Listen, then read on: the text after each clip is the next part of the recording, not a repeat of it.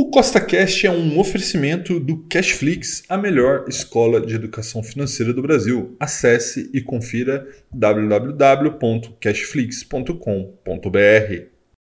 No podcast de hoje, nós vamos ter o episódio número 77 da série 1 milhão com mil, tem como foco a construção de patrimônio através do mercado financeiro. E no episódio de hoje, começaremos a fazer a recomposição da nossa reserva de oportunidade com a recuperação do mercado. Então, se você já gostou do tema desse podcast, segue o Costa Cash aí nessa plataforma, pois temos novos episódios todas as semanas, sempre com o mesmo intuito, colocar mais dinheiro no seu bolso. E lembrando, Nada do que nós falamos aqui é uma recomendação, é apenas para te inspirar a investir melhor, tá bom? Então vamos lá. Então vamos lá.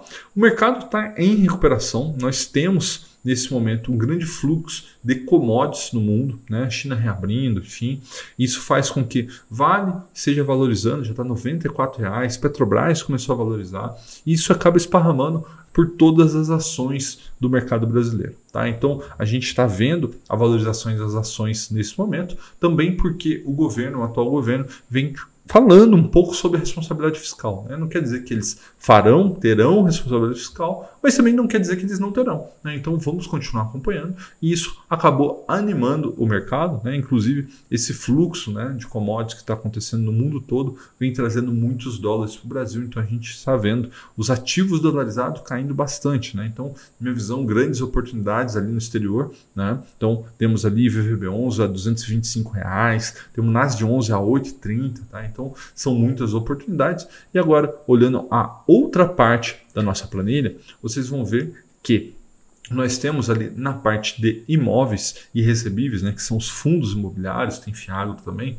uma grande volatilidade que não é muito normal nessa classe de ativo. Mas por que, que isso está acontecendo?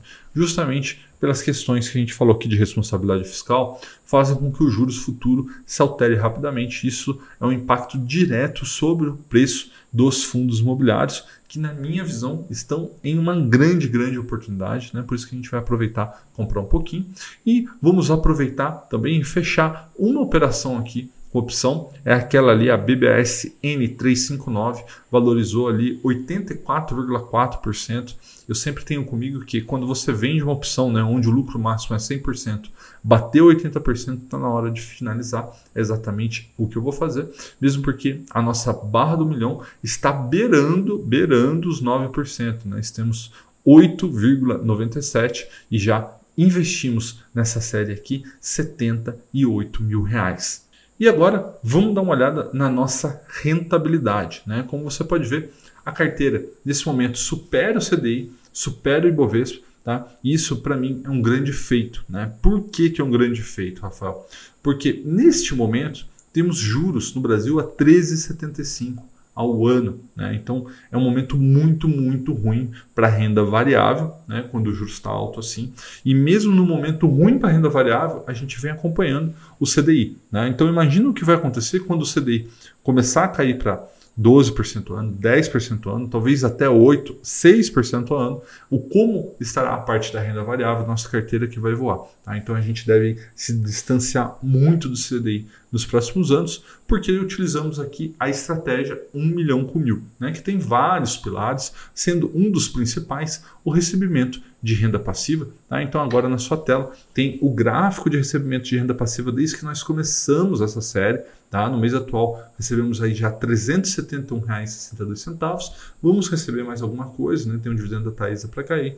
E o nosso melhor mês até hoje foi maio de 2022, quando recebemos ali R$ 889,55, sendo que o acumulado dessa série já está em R$ 7.756,18. Então veja que estamos nos aproximando a R$ mil reais, que são oito aportes de renda passiva extra recebido aqui para ajudar a gente criar a nossa bola de neve dos investimentos. Então, agora vamos para a parte prática, né? E lembrando que a gente está naquele processo de transição da Clear para XP, tá? Então a gente vai para Clear, vou mostrar para vocês o que aconteceu ali, depois a gente vai para XP para fazer a parte prática. E lembrando que nada do que eu faço aqui é uma recomendação, é apenas para te inspirar a investir melhor, tá bom? Então vamos lá, vamos fazer a parte prática do episódio de hoje. Bom, pessoal, chegamos aqui na Clear para começar a parte prática do Milhão com Mil de hoje.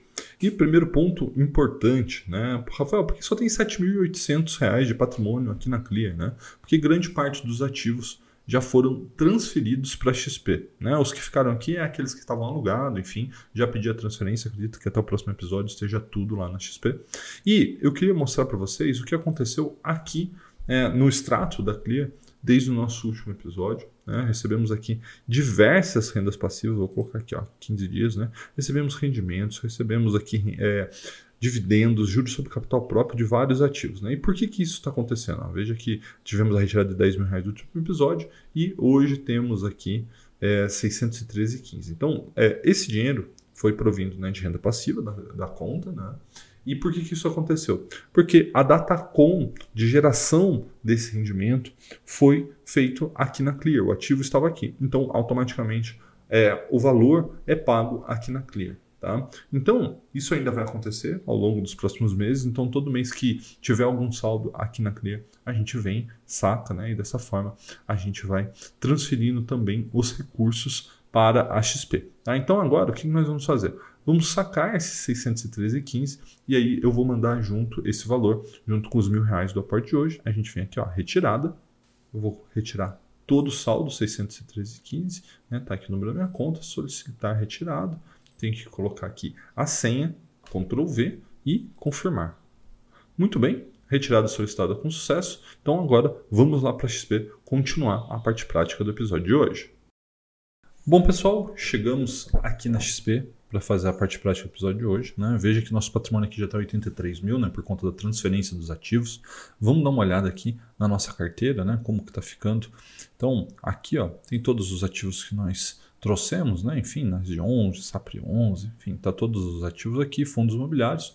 As nossas opções estão aqui, né? E aqui uma tela que uh, não existia na Clear, né? E a tem aqui na XP, que são os proventos que estão provisionados, né? Então, fundos imobiliários ainda temos 28,59 para receber e ações 22,31.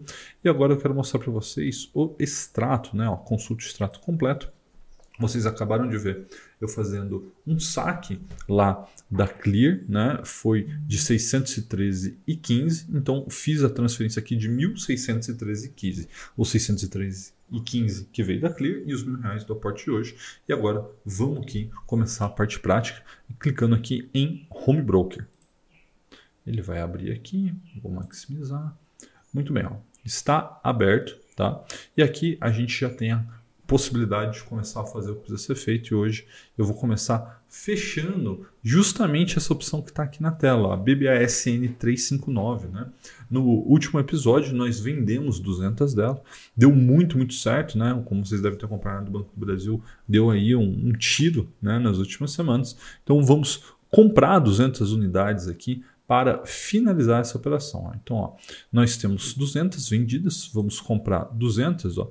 Como tem uma ordem de venda a 22 centavos, a gente deixa a 22. Deixa eu colocar a minha senha aqui. Eu já vou salvar, né, para nas próximas não precisar. E ó, enviar ordem de compra de 200 BBSN 359 a 22 centavos. Sim. Muito bem. Veja que já foi executado, né? Então é aquilo que eu falei para vocês, né, quando a gente migrou da Clear para a XP é muito mais simples trabalhar aqui com a XP, né? Você tem muito mais controle do que está sendo feito, tá? Próximo que a gente vai comprar HGRU11, vamos comprar duas unidades, aqui ó, vamos comprar duas unidades, enviar ordem, sim, beleza. Vamos ver, tá com pendente, beleza, executado. E a próxima será o XPCI 11. Opa, cliquei e escrevi tudo errado aqui. XPCI 11. Veja, vamos comprar também duas unidades. Ó. Enviar. Muito bem. Vamos ver. Ó, veja que não executou. Está aqui 81,21 e tem 81,23. O que, que eu vou fazer? Eu vou alterar essa ordem. Eu clico aqui, subo 2 centavos, enviar. Muito bem. Ó. Já saiu uma e a outra ainda não saiu. A minha melhor do book aqui. Vamos ver se sai. Ou a gente já pode vir aqui, enfim, já resolver isso de uma vez, ó. Sobe mais um centavo e acabou o problema. Eita, nós. Não foi. Vamos de novo. Mais um centavo. Beleza. Agora tudo executado, tudo comprado.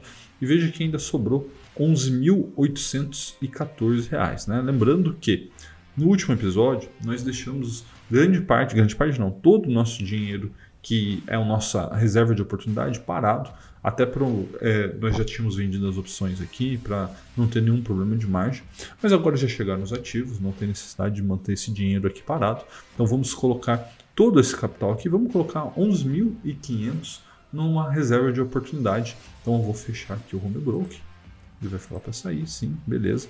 E o que, que eu vou fazer? Onde que eu vou alocar? Eu venho aqui em produtos, vou vir em fundos de investimento e aqui, ó, fundos disponíveis.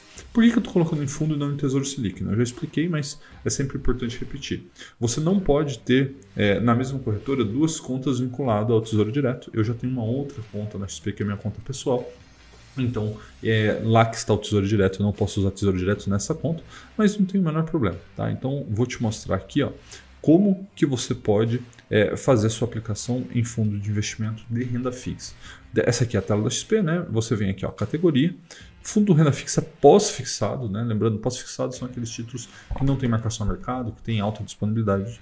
E aqui vai ter uma infinidade de títulos. Como que você vai fazer? Você vai ter, vir aqui em taxa de administração, organizar da menor para maior e veja que tem um fundo aqui, que é o Trend Day Fic Fix Simples, que tem uma aplicação mínima de 100 reais e não tem taxa de administração. Tá? É nele que nós vamos aplicar.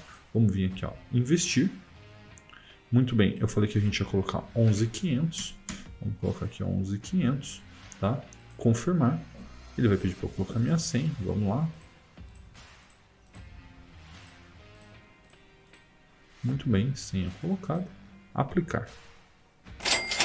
Muito bem, com isso a gente aqui finaliza né, a parte prática do milhão com mil de hoje. Vamos voltar agora para o computador para a gente conversar sobre essas movimentações.